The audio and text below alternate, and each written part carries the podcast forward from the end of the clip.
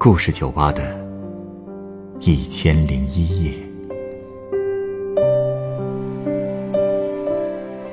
本节目由北京人民广播电台故事广播与凤凰网有故事的人频道联合制作。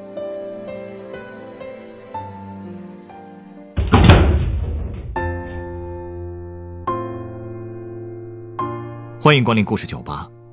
今天来到酒吧的这位客人向我讲述了一个比他小三岁的弟弟的故事。这个年仅十九岁的少年已经做了父亲，他的人生到底为何会越走越迷茫呢？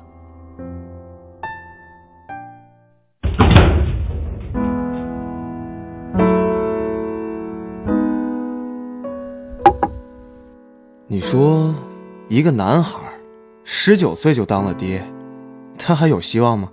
啊，你说的是谁呀？哦，是他。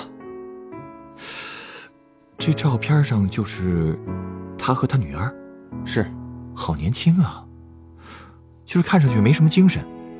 呃，他是你的？哦，他叫东升，跟我是一个镇上的，比我小三岁。他妈妈许姨是和我妈一起长大的好朋友，后来他们俩又嫁到了同一个镇子，所以我们两家关系一直很好。我也一直把东升当自己的亲弟弟看，从小呀，他都是我的小尾巴，特别乖。你看，长得也不差吧？嗯，如果好好捯饬一下的话，应该是个帅小伙。是啊，而且嘴也甜。我妈一直很喜欢他，经常夸他呀，以后一定有出息。我小时候印象最深的一件事儿，大概是我读三年级的时候吧。当时学了孔融让梨的故事，我就讲给了东升听。第二天呀，我妈买了个奶油蛋糕回来，让我跟东升分着吃。我妈让东升先拿，他就拿了个最大的那个给我。我到今天呀，都记得他那个表情，昂着脸，特别骄傲地跟我说：“哥，我让给你蛋糕。”真是个懂事的孩子啊。其实你刚才跟我说他这么早就当了爹，我也不觉得他就没有未来了呀。他是不是在感情问题上没处理好？何止是感情问题啊，我就是觉得。我越来越看不透他了。其实小学的时候他还挺好的。那个时候我上了初中，开始住校，我和他只能在周末和假期见面。他的成绩不算特别好，但是也不差。家长们总是说他聪明，但就是贪玩不肯学。许姨也经常让我督促他读书，但我每次跟他说呀，他总是说：“我要是认真学，是肯定能学好的。”我就问他，既然能学好，干嘛不努力学呢？可他却说呀，因为他随便学学也能考得不错。这话倒是不错，而我就不一样了，我就算很认真，也考不出好成绩。嗨，我一直觉得学习好不好，虽然天资很重要，但最重要的还是态度。即便是笨鸟，只要愿意先飞，甚至会飞得更远。东升这样的孩子，恐怕到了中学。压力会更大一些吧？嗯，猜的没错。不过他的压力倒不是来自学习，什么意思？我高中的时候啊，许姨花费了很大力气才把他送进了我们县上最好的实验中学，和我们学校就隔了一条街。他也开始住校了，许姨就让我平时多照顾照顾他。所以啊，除了周末我带他一起回家之外，平时我也偶尔会去他们学校看看他。不过就是在那个初中啊，他彻底变了。彻底变了，变成什么样了？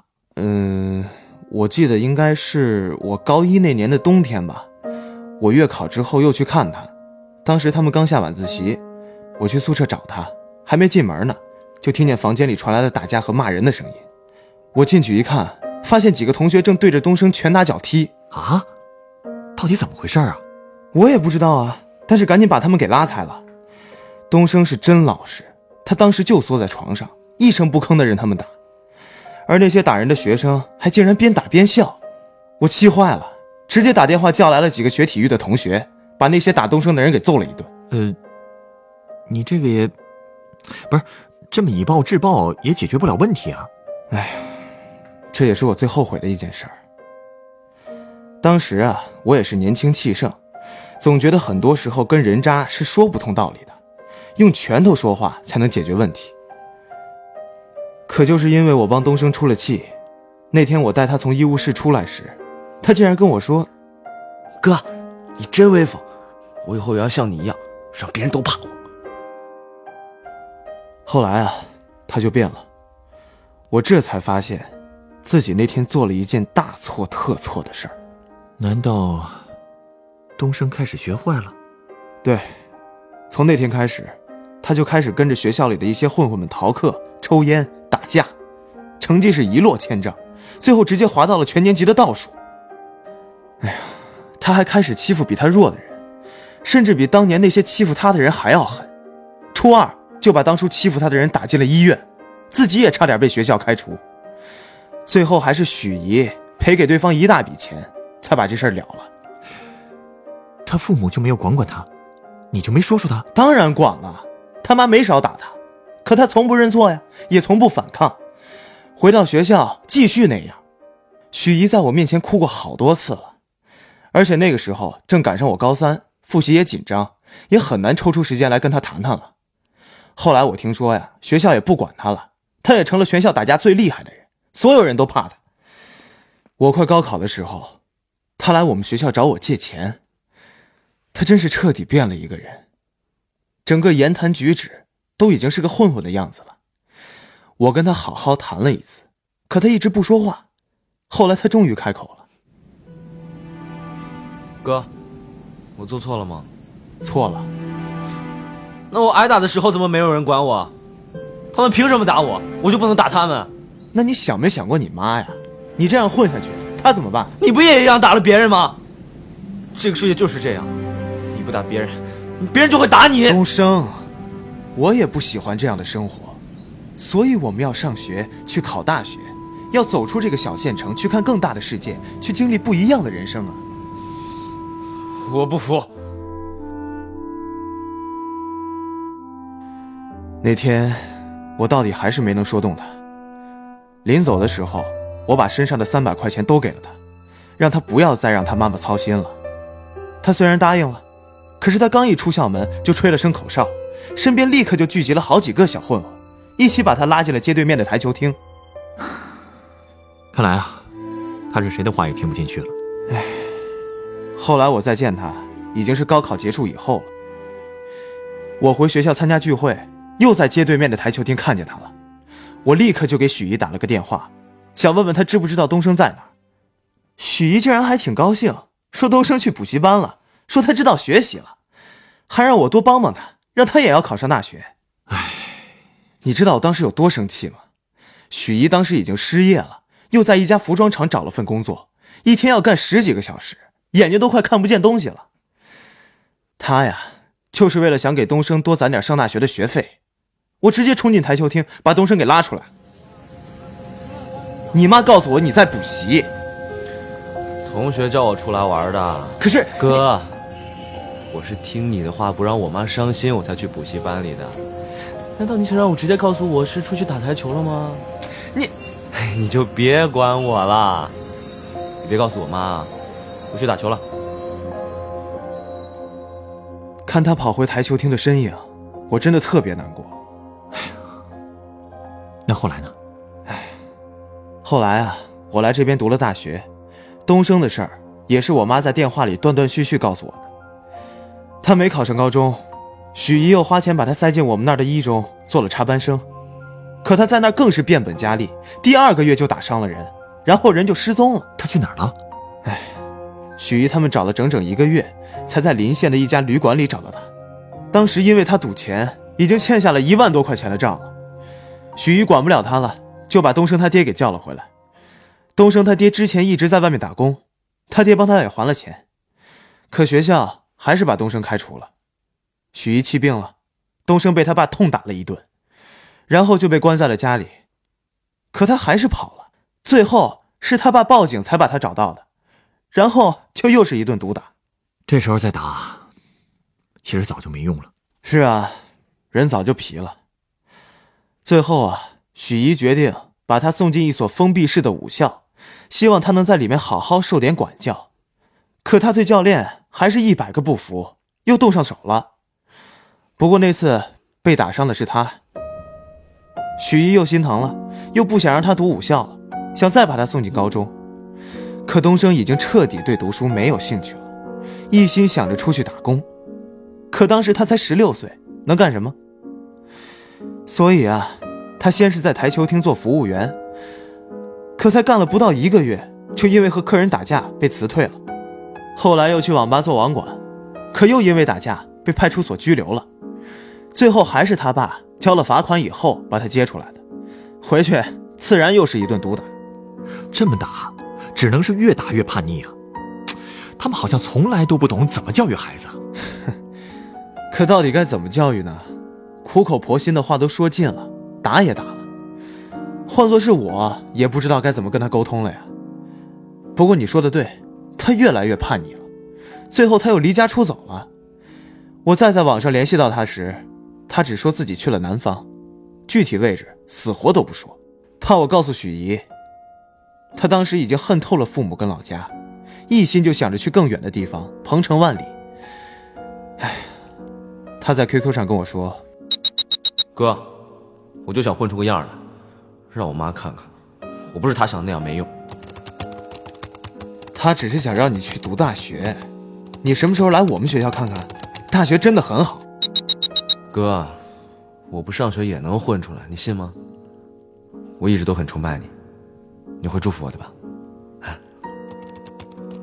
唉，我曾经给自己写过一句话，现在送给你。愿你不畏将来，永远坚强善良。愿你走出半生，归来仍是少年。哥，归来后我不想再是少年了。我想归来时能有很多很多钱，那样就再也不会有人看不起我了。原来他一直认为，所有人都看不起他，是吗？是啊，可能就是因为被同学欺负过。被家里人打骂太多了吧？他走了以后，最受打击的还是许姨。他找了东升好久，直到我在 QQ 上联系到他，知道他在南方以后，许姨才放了点心。他还让我告诉东升，在外面小心点，待不下去了就回家来，父母不怪他。不该纵容的时候纵容，不该原谅的时候原谅。我觉得他们也是不得已才原谅的。他们当时最大的希望，可能就是希望东升能平安了。可是东升在回来的时候，已经是三年后了。不仅身无分文，而且还带着个挺着大肚子的姑娘。您说，这就是前不久的事儿？对，许姨也跟当初说的一样，根本没有责怪他，还对那个姑娘特别照顾。其实那个女孩吧，看上去也就刚成年，天天也就知道玩，根本就没有一个做妈妈的样子。更没想过什么未来，可当时她已经怀孕七个月了，只能把孩子生下来。你有没有问过东升他这三年是怎么过的？那女孩又是什么情况？问了，她不说呀，但猜也能猜到，肯定混得不好。从他那个样子就能看出来，他身上的那些棱角早就被磨光了。可是好像也就那么认命了。一点干劲都没有了，才十九岁啊，好像已经把人生彻底看透了似的。后来，他的女儿出生了，满月酒我也去喝了。当时东升抱着孩子，眼神就跟给你看的照片一样，特别茫然。其实啊，最可怜的还是那个孩子，父母都还是没长大的孩子呢，他们怎么给孩子一个有保障的未来呀？说的对啊。估计养着孩子的事儿，还是得落在许姨身上。她，嗨，我知道你想说什么。我也觉得她是个不合格的妈妈，但是我们也不好责怪她呀。毕竟她也只是个没读过多少书的农村妇女。一开始，她希望儿子能考上大学，找个好工作。后来儿子走错路了，就改了想法，只是希望他能早日成家立业了。其实他的愿望本身没错，甚至可以说，他希望儿子可以考上大学这件事儿，已经比很多父母都有远见了。只不过他并不明白，光靠花钱把孩子送进学校是不行的。可到底怎么才是行的呢？那天，东升喝醉了，他一直在和我回忆过去的事。我突然觉得特别悲凉。一个才十九岁的男孩，只愿意和别人说过去的事，好像他眼里早就没有未来了。可那些在他看来特别得意的往事，不都是导致他变成现在这个样子的原因吗？后来我俩喝酒喝到了深夜，最后还是我劝他：“东升，早点回去吧。你现在已经当爸爸了，女儿在等你呢。”我我有什么资格当他的爸爸？我说东升，你明不明白？可能有时候，我们都以为自己长大了，可实际上呢，总会有那么一天，我们会发现，根本不是那么回事儿。长大，什么意思？长大其实意味着承担责任，还得足够坚强。甚至还要懂得牺牲。我们呀，其实还都是小屁孩呢，根本不懂得什么是爱。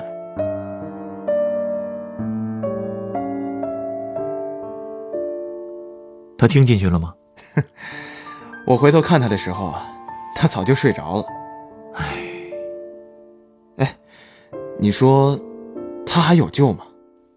嗯，我先送你杯鸡尾酒吧。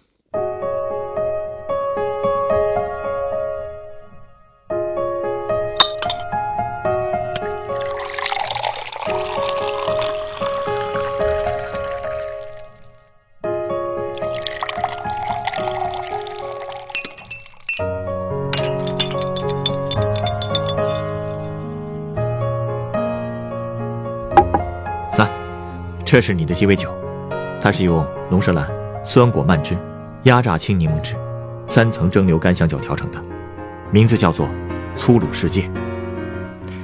我觉得，在东升看来，这个世界就是这个样子吧。有可能，都是因为我，让他觉得这个世界就是靠拳头来证明自己的。我能感觉得出来。你对他的影响很大，那你有没有想过，再次成为他的榜样呢？让他重新开始燃起对生活的希望。我不是一直都在劝他吗？可他听不进去啊，他已经觉得我俩不是一路人了。嗯，没算错的话，你今年是不是要毕业了？对，正打算找工作呢。有没有考虑叫东升过来，和你一起，再找找适合他的工作呢？好像也不是不行，我也正担心他在老家很难有动力呢。哎，对了，我也可以在人才市场和网上找找有没有适合他的工作，哪怕先从最简单的活干起呢。毕竟这边有我看着他，应该不会让他受欺负的。不，你不要替他找，你的任务就是劝他过来，让他自己试着找。他估计悬吧。人生地不熟的，回头受了打击再打退堂鼓就麻烦了。不是有你在吗？正好你也在找工作，带他去人才市场，让他看看这个世界的另外一面。这一面，并没有靠拳头和尔虞我诈运行。在这里，即便受过大学教育的人，也要靠自己的努力去赢得一份工作。而对于学历不高的人，只要肯认真做事，也一定可以在社会上找到自己的立足之地。只有让他亲身体验过拳头以外的生活方式，或许他才会明白，生活确实并不会尽如人意。但如果他不再用粗暴的方式去蛮干硬闯，这个世界也不会粗鲁的回报给他一个绝望的结局了。